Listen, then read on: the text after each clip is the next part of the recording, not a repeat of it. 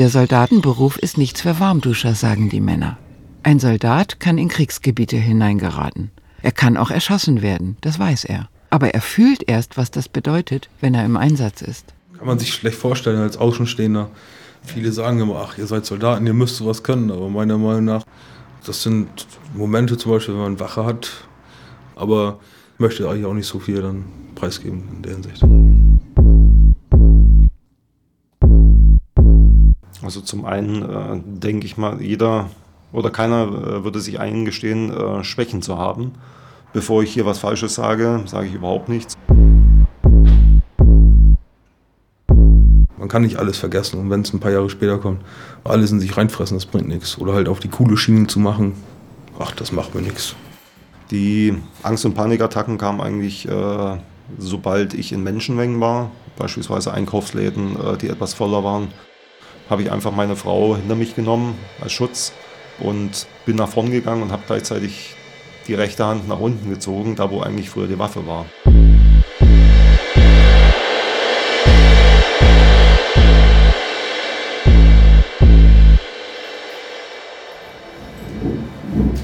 An der Tür hängt ein Schild, Angstgruppe 1.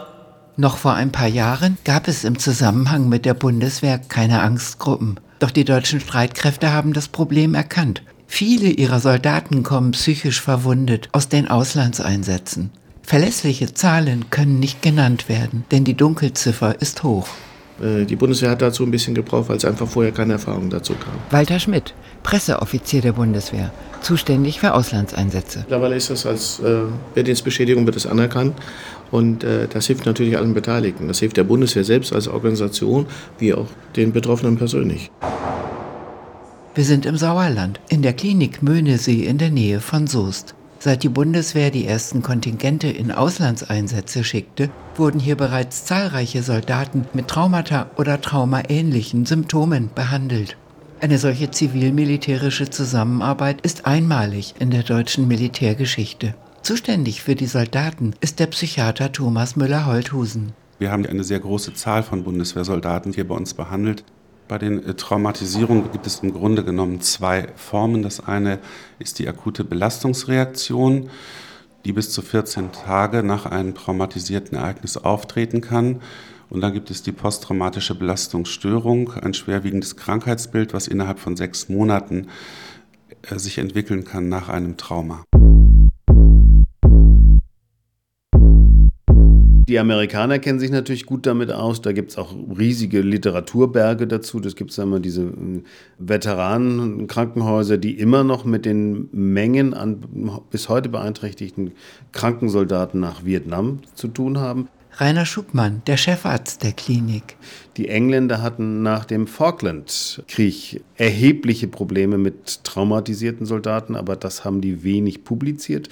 Und die Israelis beschäftigen sich mit dem Thema seit vielen Jahren, aber machen das auch nicht immer öffentlich. Also es wird vieles, wenn man also in den Literaturrecherchen geht, findet man das nicht öffentlich. Und es gibt andere Dinge, wo man ganz klar auch das den Amerikanern zuschreiben kann sagen kann, die haben das erforscht, die haben Therapiekonzepte entwickelt und die machen das auch und machen das auch öffentlich.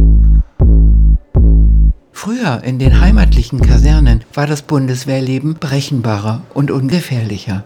Deutsche Soldaten sind noch nicht so hart im Nehmen wie die Amerikaner zum Beispiel oder andere Streitkräfte der NATO.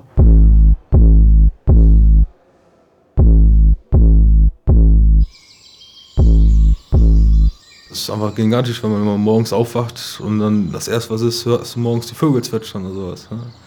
Gigantisches Gefühl, einfach mal wieder in der Natur und aber mal das, das Leben entdecken oder mal ans, ans Wasser fährt und dann mal ein paar Enten rumschwimmen sieht, die da miteinander rumturteln oder Schwäne, die da rumtauchen. Das ist eine ganz andere Sache, die man vorher nicht so wahrnimmt halt.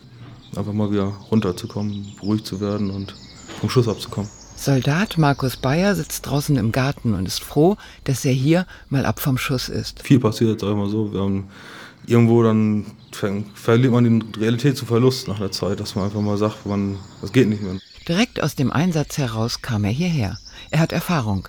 Zweimal Afghanistan. Also ich bin 22 Jahre alt und äh, war jetzt in drei Auslandseinsätzen. Zweimal in der Operation von ISAF in Afghanistan, einmal in Masai Sharif und Faisabad und einmal in EUV-Kontingent, fünftes deutsches Einsatzkontingent in Bosnien-Herzegowina.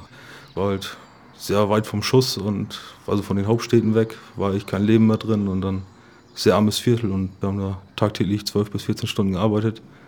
Dann haben wir zwischendurch noch Streife laufen müssen, Bunkerwache, sieben Tage die Woche, jeden Tag von sieben bis sieben, mal ein bisschen länger. Also nach vier Monaten ist man schon platt. Geht alles kaputt. Und dann nachts stellen wir nicht schlafen, immer wieder aufgewacht nachts, Durchfall gehabt und immer Bauchschmerzen, Magenkrämpfe, monatelang. Platt gelegen da, bewusstlos, haben sie mich reingeholt und dann dachten die auch, irgendein Virus kann ja mal schnell passieren in solchen Ländern. Dann war es auch wieder für 14 Tage gut, dann kam es wieder und dann ging das hin und her und dann bin ich hierher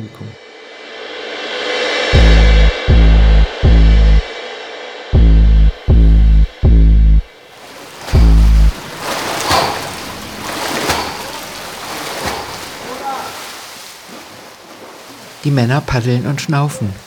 Dies ist kein Konditionstraining der Bundeswehr, sondern ein Muskelentspannungsprogramm, das eingesetzt wird bei posttraumatischen Belastungsstörungen. Die Vorlieben der Soldaten kennt Astrid Greve, die Therapeutin. Die meiste Anzahl der Soldaten wird das die progressive Muskelentspannung wählen. Das können sie sich aussuchen. Ich erkläre das, weil das scheint ihnen das irgendwie das Naheliegendere zu sein. Das zu, vielleicht auch das Männlichere, ich weiß es nicht. Aber manchmal ändern sie auch noch ihre Meinung. Die Angstgruppe 2 hat Gesprächstherapie. Astrid Gräve, die Therapeutin, möchte mit den Männern gern über beunruhigende Erlebnisse im Einsatz reden. Doch es klappt nicht so gut. Die Soldaten rutschen auf ihren Stühlen hin und her und ringen mit den Händen. Also über Gefühle reden sie ziemlich ungern in dieser Gruppe. Ist vielleicht auch ein bisschen hochgegriffen, das äh, zu erwarten. Gleichwohl sie natürlich auch wissen, worum es natürlich hier gehen wird. Ne? Dass eben auch Psychotherapie da ist und dass man sprechen kann. Was ich versuche zu vermitteln, dass bestimmte Dinge normal sind, wenn man in Stress gerät. Also in Extremstress gerät auch. Ne? Dass zum Beispiel das Angst ein normales Phänomen ist. Dass es total normal ist, ganz viel Angst zu haben. Ne? Und Herzklopfen zu haben und vielleicht für eine Zeit lang auch schlecht zu schlafen. Dass das einfach normale Reaktionen auf solche außergewöhnlichen Erlebnisse sind. Und dann plötzlich auch jemand sagt, ja Mensch, da hatte ich doch verdammte Angst. Einmal ist es natürlich die Situation, wenn man in den Einsatz geht, dann weiß man, ich muss Patrouille fahren. Und es ist ja nicht unbekannt, dass da Anschläge gegeben hat und dass es Anschläge gibt. Und dass Menschen eben wissen, ich gehe in Gefahr und auch eben erleben, dass äh, Kameraden tatsächlich meinetwegen in einem Konvoi beschossen werden. Und ähm, das macht natürlich einen Unterschied, ob man das nur theoretisch weiß oder hautnah in der Situation drin ist. Ne? Das macht natürlich auch extreme Ängste diese Angst äh, ist sicher was auch ich weiß nicht, ob ich die sogar nach, ob ich die nachvollziehen könnte, ne? in so einer Situation zu sein. Auch der Soldat Helmut Krüger hat diese Erfahrung gemacht. Also wir hatten ähm, Anschläge vor Ort. Es waren zwei Anschläge. Es war ein Anschlag in Kundus auf ein Bundeswehrfahrzeug äh, und dann ein Anschlag auf die Nachtpatrouille, die in ein Gefecht verwickelt wurde. Und wir sind danach auch weiterhin rausgefahren mit unseren Fahrzeugen man, man fährt aber mit einem anderen Gefühl raus. Also äh, es ist nicht mehr so, dass man jetzt blauäugig hineingeht in die Situation, sondern man achtet natürlich auf bestimmte Dinge jetzt extremer. Auch wenn man sich das äh, selber nicht eingesteht und sagt, wir machen ganz normal jetzt weiter, man macht nicht ganz normal weiter, sondern äh, man hat ein anderes Gefühl, ein Bauchgefühl ist einfach äh, anders, wenn man jetzt in eine Straße reingeht, wo mehr Menschenmengen sind und kurz davor war ein Anschlag in der Richtung oder äh, an dem Ort gewesen. Ähm, da geht man ganz anders in diese Straße hinein und äh, geht auch ganz anders auf die Bevölkerung zu. Man versucht natürlich immer ganz normal zu agieren, als wenn nichts passiert wäre, aber wer sagen könnte, er, er hat sich da nicht geändert und fährt immer seinen äh, Plan ab, das äh, würde ich nicht so sehen. Es reicht schon dazu, mit dieser Gefahr umzugehen mit den Anschlagsdrohungen, mit Warnungen, äh, da immer wieder rauszufahren und sich selber aufzuraffen und zu sagen, wir machen das weiter und äh, wir tun das. Also ich persönlich habe nicht damit gerechnet, äh, ich habe es aber auch verdrängt.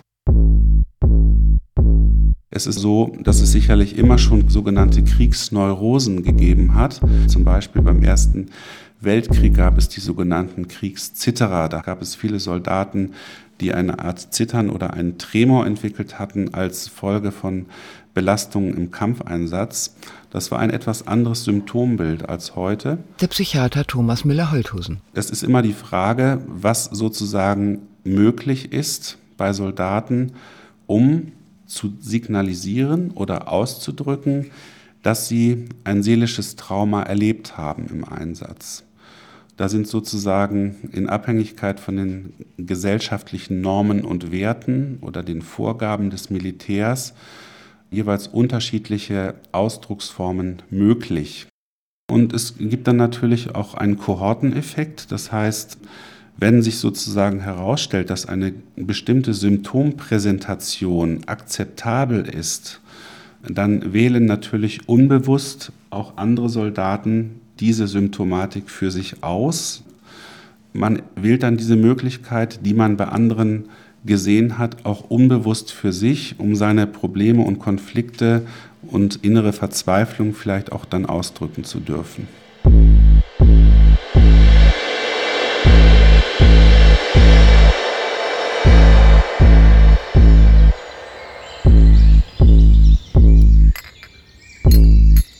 Als die Ruhe kam, kam auch die Erinnerung. Soldat Helmut Krüger. Im Einsatz äh, speziell habe ich es nicht direkt gemerkt, sondern erst äh, nachdem ich vom Einsatz zurück war, danach Urlaub. Im Urlaub an sich äh, hatte ich überhaupt keine Probleme. Da zählte eigentlich nur noch die Familie und war eigentlich auch froh, mit der Familie wieder zusammen zu sein. Und äh, da gab es auch keine Schlafprobleme oder sonst irgendwas, sondern es war ein sehr toller Urlaub, äh, den wir verbracht hatten mit dem Wohnwagen durch die Gegend und, und danach Angst- und Panikattacken und äh, so ging das eigentlich dann los. Also es ging äh, los eigentlich mit Schlafstörungen, dann äh, gleichzeitig Angst- und Panikattacken. Die Angst- und Panikattacken kamen eigentlich, äh, sobald ich in Menschenmengen war, beispielsweise Einkaufsläden, äh, die etwas voller waren. Ähm, dort kamen meine Angst- und Panikattacken, äh, hatte aber nicht speziell irgendwo, dass ich äh, jetzt sagen müsste, ich hätte irgendwelche Erinnerungen an Afghanistan oder auslösende Träume davon, sondern einfach nur, sie waren da jeder kann sich das vorstellen, vielleicht, äh, wenn man in einem Gewühl drin ist und sich irgendwo unwohl fühlt. Und bei mir war das einfach verstärkt da. Sobald eine Menschenmenge irgendwo für mich bedrohlich auf mich zukam oder geschubst, gedrängelt hat, habe ich einfach meine Frau hinter mich genommen als Schutz und bin nach vorn gegangen und habe gleichzeitig die rechte Hand nach unten gezogen, da wo eigentlich früher die Waffe war. Und äh, das ist reflexartig einfach gewesen. Ich konnte nicht mehr vorwärts gehen in den Mengen und äh, sie hat mich dann einfach bei der Hand genommen und hat mich dann mit rausgenommen. Stellen Sie sich darauf ein, dass Sie jetzt entspannen werden. In der Angstgruppe 1 wird geatmet. Also vorrangig geht es schon darum, dass die Menschen einfach erschöpft sind.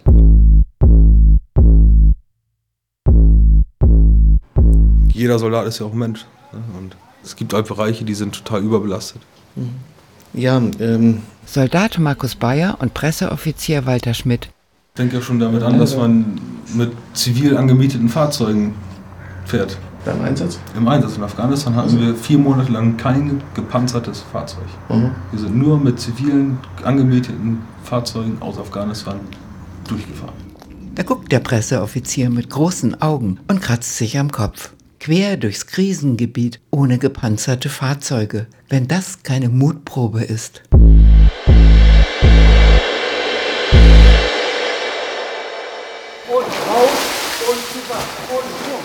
Die Männer paddeln und schnaufen.